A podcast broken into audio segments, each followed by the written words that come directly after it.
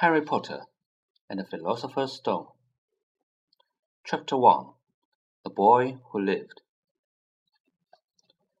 Mr. and Mrs. Dursley of Number 4 Privet Drive were proud to say that they were perfectly normal, thank you very much.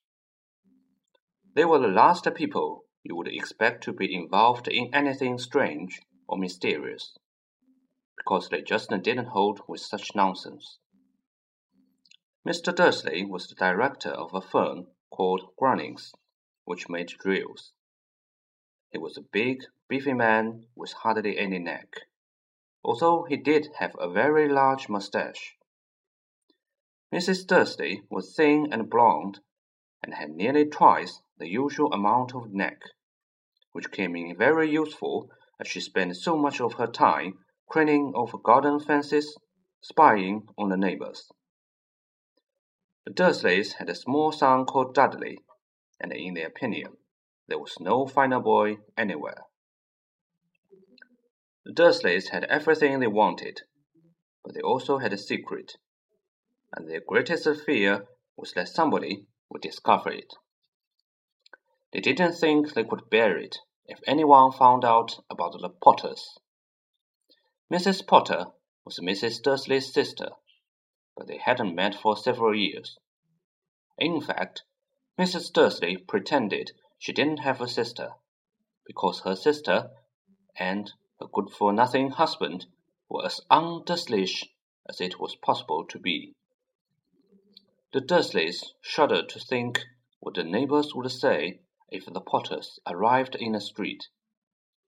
The Dursleys knew that the Potters had a small son too, but they had never ever seen him. This boy was another good reason for keeping the Potters away. They didn't want Dudley mixing with a child like that. When Mr. and Mrs. Dursley woke up on a dull gray Tuesday, our story starts. There was nothing about the cloudy sky outside to suggest that strange and mysterious things would soon be happening all over the country. Mr. Dursley hummed as he picked up his most boring tie for work, and Mrs. Dursley gossiped away happily as she wrestled a screaming Dudley into his high chair. None of them noticed a large tawny owl flutter past the window. At half past eight, Mr. Dursley picked up his briefcase, pecked Mrs. Dursley on the cheek, and tried to kiss Dudley good-bye, but missed because Dudley was now having a tantrum and throwing his cereal at the walls. Ah, little Tyke, chortled Mr. Dursley as he left the house. He got out into his car and backed out of number four's drive. It was on the corner of the street that he noticed the first sign of something peculiar. A cat reading a map. For a second, Mr. Dursley didn't realize what he had seen. Then he jerked his head around to look again. It was a tabby cat standing on the corner of Privet Drive, but there wasn't a map in sight. What could he have been thinking of? It must have been a trick of the light. Mr. Dursley blinked and stared at the cat. It stared back. As Mr. Dursley drove around the corner and up the road, he watched the cat in his mirror. It was now reading a sign that said Privet Drive. No, looking at the sign. Cats couldn't read maps or signs. Mr. Dursley gave himself a little shake and put the cat out of his mind. As he drove toward town, he thought of nothing except a large order of drills he was hoping to get at that day. But on the edge of town, drills were driven out of his mind by something else.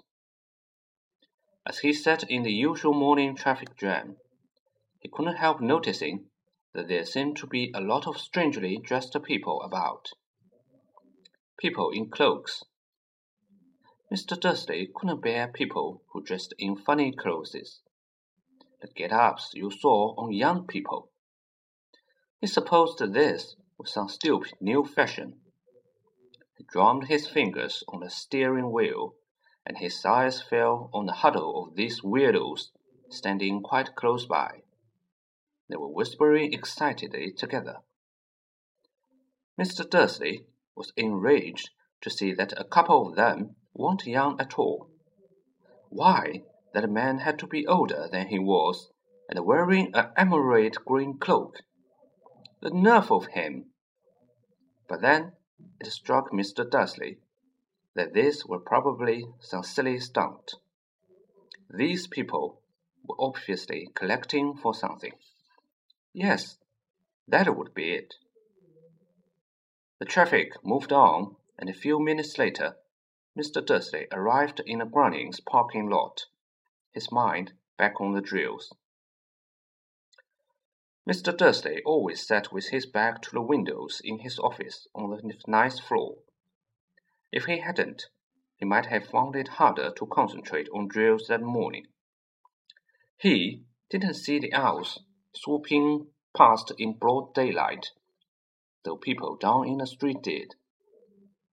They pointed and gazed open-mouthed as owl after owl sped overhead. Most of them had never seen an owl even at night time. Mr. Dursley, however, had a perfectly normal, owl-free morning. He yelled at five different people. He made several important telephone calls and shouted a bit more. He was in a very good mood until lunchtime, when he thought he would stretch his legs and walk across the road to buy himself a bun from the bakery. He had forgotten all about the people in cloaks until he passed a group of them next to the baker's. He eyed them angrily as he passed. He didn't know why, but they made him uneasy. This bunch were whispering excitedly too, and he couldn't see a single collecting tin. It was on his way back past them, clutching a large don Donald in his bag, that he caught a few words of what they were saying. The Potters, that's right, that's what I heard. Yes, their son, Harry. Mr. Dursley stopped dead. Fear flooded him. He looked back at the whisperers as if he wanted to say something to them, but thought better of it. He dashed back across the road, hurried up to his office, snapped at his secretary not to disturb him, seized his telephone, and had almost finished dialing his number when he changed his mind.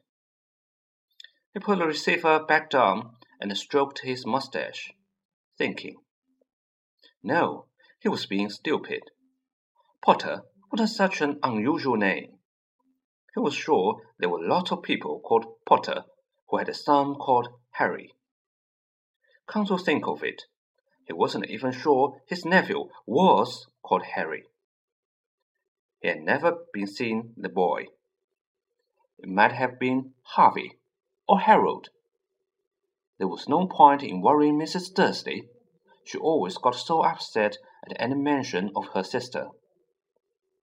He didn't blame her if he would have had a sister like that, but all the same, those people in cloaks.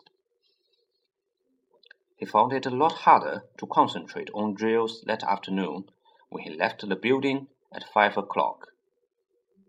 He was still so worried that he walked straight into someone just outside the door.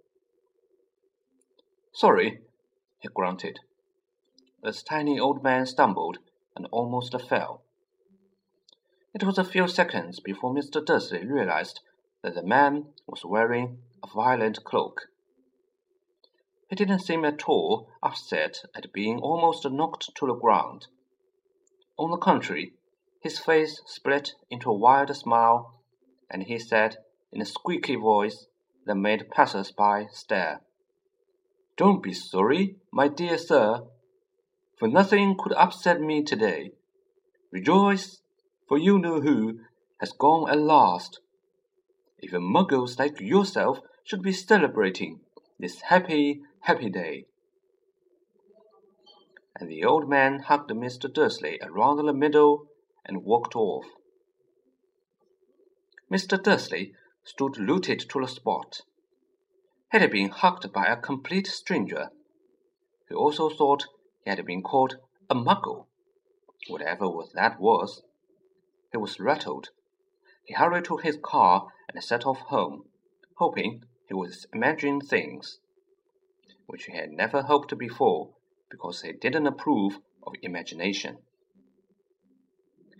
As he pulled into the driveways of number four, the first thing he saw, and it didn't improve his mood, was the tabby cat he had spotted that morning. It was now sitting on his garden wall. He was sure it was the same one. It had the same markings around its eyes. Shoo! said Mr. Dursley loudly. The cat didn't move. It just gave him a stern look. Was this normal cat behavior? Mr. Dursley wondered. Trying to pull himself together, he let himself into the house. He was still determined not to mention anything to his wife. Mrs. Dursley had had a nice normal day. She told him over dinner all about Mrs. Next Door's problems with her daughter and how Dudley had learned a new word. Mr. Dursley tried to act normal. When Dudley had been put to bed, he went into the living room in time to catch the last report on the evening news. And finally, bird watchers everywhere had reported that the nation's owls have been behaving very unusually today. Although owls normally hunt at night and eat hardly ever seen in daylight, there had been hundreds of sightings of these birds flying in every direction since sunrise. Experts are unable to explain why the owls have suddenly changed their sleeping pattern. The newscaster allowed himself a grin. Most mysteriously, and now over to Jim McGuffin with the weather. Going to be any more showers of owls tonight, Jim? Well, Ted, said the weatherman, I don't know about that, but it's not only the owls that have been acting oddly today. Viewers as far apart as Kent, Yorkshire, and Dundee have been phoning in to tell me that instead of the rain I promised yesterday, they've had a downpour of shooting stars. Perhaps people have been celebrating bonfire night early.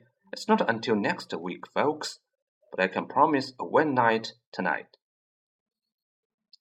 Mr. Dursley sat frozen in his armchair. Shooting stars all over Britain owls flying by daylight, mysterious people in cloaks all over the place, and a whisper, a whisper about the Potters. Mrs. Dursley came into the living room carrying two cups of tea. It was no good. He would have to say something to her. He cleared his throat nervously. Uh, Petunia, dear, you haven't heard from your sister lately, are you? As he had expected. Mrs. Dursley looked shocked and angry. After all, they normally pretended she didn't have a sister. No, she said sharply. Why? Oh, funny stuff on the news, Mr. Dursley mumbled. Owls, shooting stars, and there were a lot of funny looking people in town today. So, snapped Mrs. Dursley. Well, I just thought maybe it was something to do with, you know, her crown. Mrs. Dursley sipped her tea through pursed lips. Mr. Dursley wondered whether he dared tell her he had heard the name Potter. He decided he didn't dare. Instead, he said, as cautiously as he could, There's some. He would be about Dudley's age now, wouldn't he? I suppose so, said Mrs. Dursley stiffly. What is his name again? Howard, is it? Harry. Nasty common name, if you ask me. Oh, yes, said Mr. Dursley, his heart sinking horribly. Yes, I quite agree. He didn't say another word on the subject as they went upstairs to bed.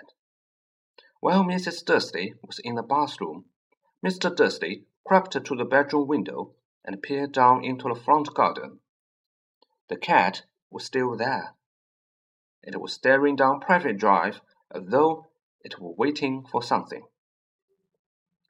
Was he imagining things? Could all this have anything to do with the Potters? If it did, if it got out that they were related to a pair of well, he didn't think he could bear it. The Dursleys got into bed.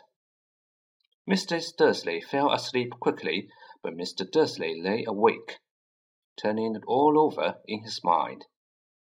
His last comforting thought before he fell asleep was that even if the Potters were involved, there was no reason for them to come near him and Mrs. Dursley. The Potters knew very well what he and Petunia thought about them and their kind. He couldn't see how he and Petunia could get mixed up in anything that might be going on. He yawned and turned over. It couldn't affect them. How very wrong he was.